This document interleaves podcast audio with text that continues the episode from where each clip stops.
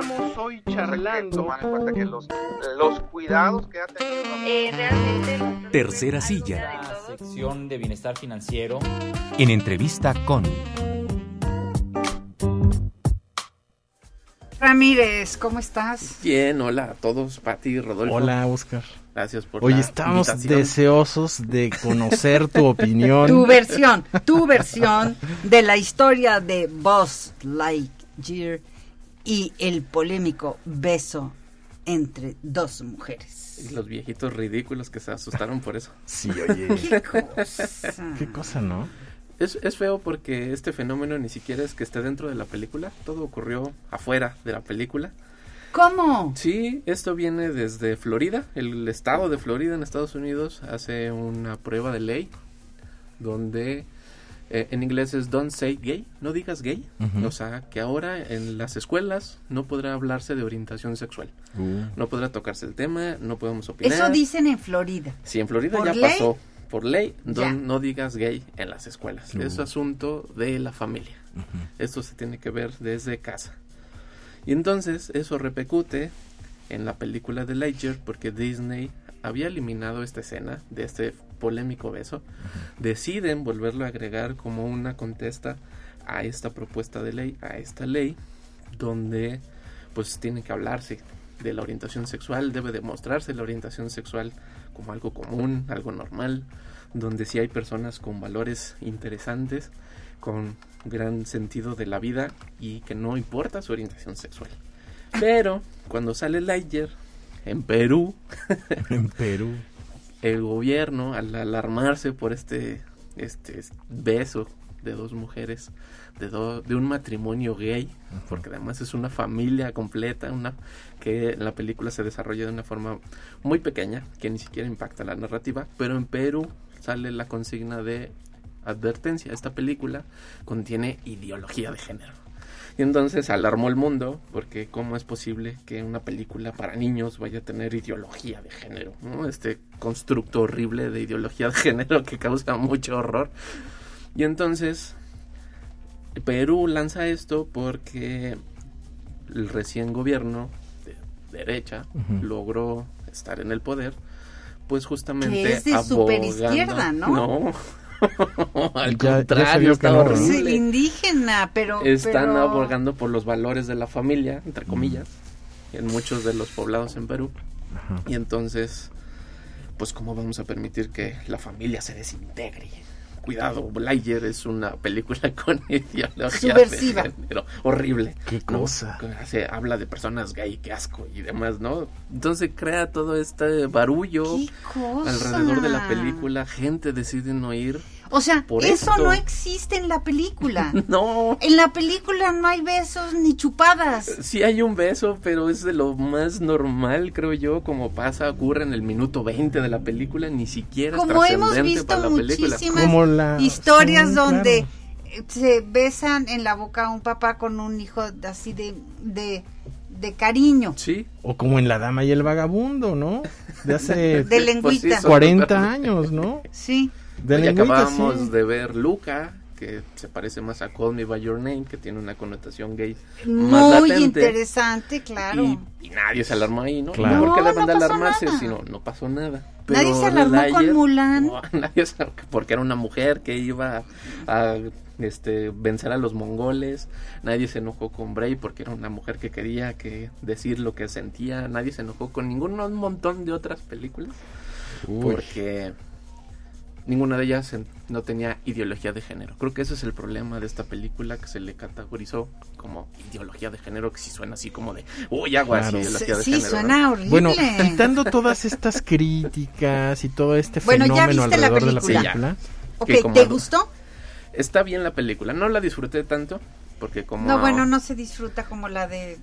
No, pues es que como niño ¿Como la que de vimos Toy? Story Sí, ¿Qué edad tenías cuando viste Toy Story? que tenía como ocho, ¿En serio? ocho, nueve años, sí, a mí me tocó verla en el cine Los Gemelos, que ya ni existen. Ahí Ah, ven, en el Plaza Los Valle. Gemelos, Fuimos de claro. la escuela, la escuela nos llevó a ver Toy Story. Y entonces, pues no se parece a ese de Buzz Lightyear. ¿no? Claro. Y había muchas teorías, había mucha expectativa de mucha emoción de ahora de estos niños adultos, más de 30 años de querer La, la película original es una película muy interesante porque la industria cinematográfica no le apostaba. Exacto. Es una película desdeñada que sale casi a fuerza y que el, el éxito de la película asombra el as- asombra la propia industria. Sí, la historia de Toy Story como fenómeno cinematográfico es, Es una cosa maravillosa, sí, sí, sí. Y no tuvo ese impacto ahora esta película. ¿Qué les pasó o por qué, Oscar? Creo yo, en la narrativa, en esta historia, Lightyear, este personaje ficticio, cobra vida y entonces escaparán de un planeta donde tienen un accidente por la torpeza y la necedad de Lightyear, que es lo que hace mover a la película, que él nunca se equivoca, él tiene la razón, él es el responsable de todo. Y entonces quedan varados en un planeta, a la idea de como perdidos en el espacio, Ajá. y entonces empieza la temática de la película, que es la búsqueda de energía, la búsqueda de combustibles para poder viajar a la velocidad de la luz y poder regresar a su momento. Y durante este transcurso, Lightyear va viajando y cada que regresa, pues en el planeta donde están ahora viviendo, pues la vida sigue avanzando por la, el fenómeno de la disparidad de la, del tiempo y el espacio, ¿no? En la- entonces cuando regresa, su compañera, Hawthorne, pues empieza a crecer, empieza a envejecer, se casa. Buzz Lightyear ya tiene una pareja. No, Lightyear es el que está viajando al espacio Ah, para ah. poder viajar a la velocidad de la luz, falla y cuando regresa ya, ya avanzó más tiempo en el planeta en el que está. Y en ese avanzar del tiempo, pues todo sigue normal en el planeta, Lightyear sigue siendo joven, pero todos sus amigos se hacen viejos y empiezan a tener familia y empiezan a tener hijos y es cuando vemos a esta pareja homosexual, estas dos mujeres que resulta ser la mejor amiga de Buzz y además ser su comandante a, la, a la cual le tiene que rendir. Y entonces viene un discurso muy extraño del ejército, del nuevo ejército norteamericano. Cómo debe de permitir a las mujeres llegar a altos rangos, cómo debe de permitir a las mujeres tener su orientación sexual. Y pues se besan, porque él recibe a su pareja, bienvenida a casa, felicidades porque es su cumpleaños. Vemos que tienen un hijo, vemos que sigue avanzando y Ledger se queda y se queda en el tiempo. Se va perdiendo en el tiempo en su necedad. Es que yo tengo que cumplir con la misión de regresarlos a casa. Y entonces cuando regresa y por fin ya no hay forma de poder avanzar, su am- amiga muere, conoce a la sobrina de su amiga, que es ahora el, el segundo personaje que entra en juego, y no le queda de otra más que aceptar durante toda la película que equivocarse está mal, Mm. que uno debe de soltar, que uno debe de saber cuando se equivoca y que debe de aceptar la ayuda. Y aceptar la ayuda es de las personas de la tercera edad, que además es un latinoamericano que se apela Ramírez, o Díaz, un, person un hombre que es pues muy femenino, no nos dicen si es, es gay o no, pero no es el, el ranger marín tosco, hombruno masculino, lo tiene que ayudar a una chica que además es su superior y que además es de color, y entonces hay todo otro discurso, creo yo, mucho más interesante de cómo es la vida del marín, la vida del ejército norteamericano, y buscando las energías, buscando fósiles en esta aventura épica en el espacio, que pues es una fábula muy sencilla, que todos entu- entendieron hacia dónde va, o quienes la han estado viendo, y no es sorpresa, ¿no? Es como de, ah, sí, pues es un necio que nunca se equivoca. Oscar Ramírez da la impresión de que estamos frente a un tipo de cine que trataron de hacer cuando la Segunda Guerra Mundial, Se que era mucho. posicionar a la ideología que obligan a Disney a que empiece a hacer otro tipo de, de Sí, otras narrativas, ¿no? Y otras de otra historias. narrativa, ¿no? Y, y entonces eh, esto hace, no sé, dime tú, pero tengo toda la impresión de que el cine infantil está en peligro de perder su encanto. Horrible. Sí. Porque- es este, justamente es esto, ¿no? ¿Es el Popeye de los años 40?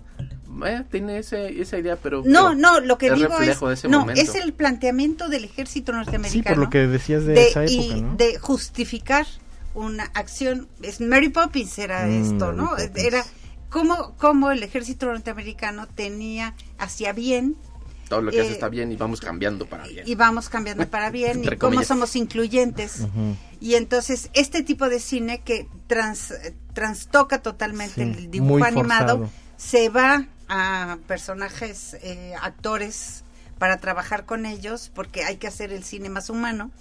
Y, y entonces esta idea da, da toda la impresión de que estamos frente a la necesidad. Primero, el cine se siente obligado a ser incluyente. Entonces hay que, Sí. hay que hablar de la inclusión, de la igualdad, de cómo respetamos los derechos humanos, de cómo este somos eh, respetuosos Sí, de lo políticamente la diversidad correcto. sexual, de cómo somos políticamente correctos, de cómo aceptamos asiáticos, chinos, mujeres, hombres, eh, y, y entonces se vuelve una maraña, se vuelve un muégano, eso es lo que quiero decir. Sí. Sí, un muégano ninguno- ideológico porque Sí. la historia no puede fluir. No, No, hay ninguna historia que pueda fluir con tantos conceptos. y personajes que nomás están ahí por estar, que no les dan Mm. juicio. Y creo lo, lo terrible de esto, de las historias infantiles que están perdiendo, es porque están tratando al público infantil muy tonto, como Claro. si fueran unos tontos.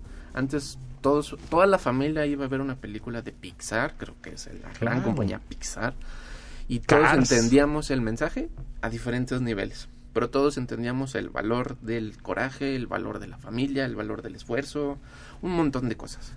Y ahora es como, mira, te voy a enseñar esto y te lo voy a explicar y te lo voy a mostrar y te lo más te lo voy a explicar dentro de la película porque estás bien tonto y, y no vas a entender. No, Entonces claro. los más grandes pues se quedaron como, pues qué aburrido, ¿no? Es una historia para niños. Eso sí es una historia para niños, pero tan niños y los tratan tan horrible que están tontos. No van a entender la película. Y Entonces se peor- los tenemos que explicar. Claro. Y luego sin Piratas del Caribe ya sin Johnny. Está la cosa muy mal, Pati, en el cine. Decía, mi, mi hija siempre decía que el- mm, había una gran cantidad de autores infantiles que creían que los niños, dice, hay muchísimos que escriben libros infantiles que creen que somos idiotas. Y sí, es bien triste y ahora le está pasando al cine.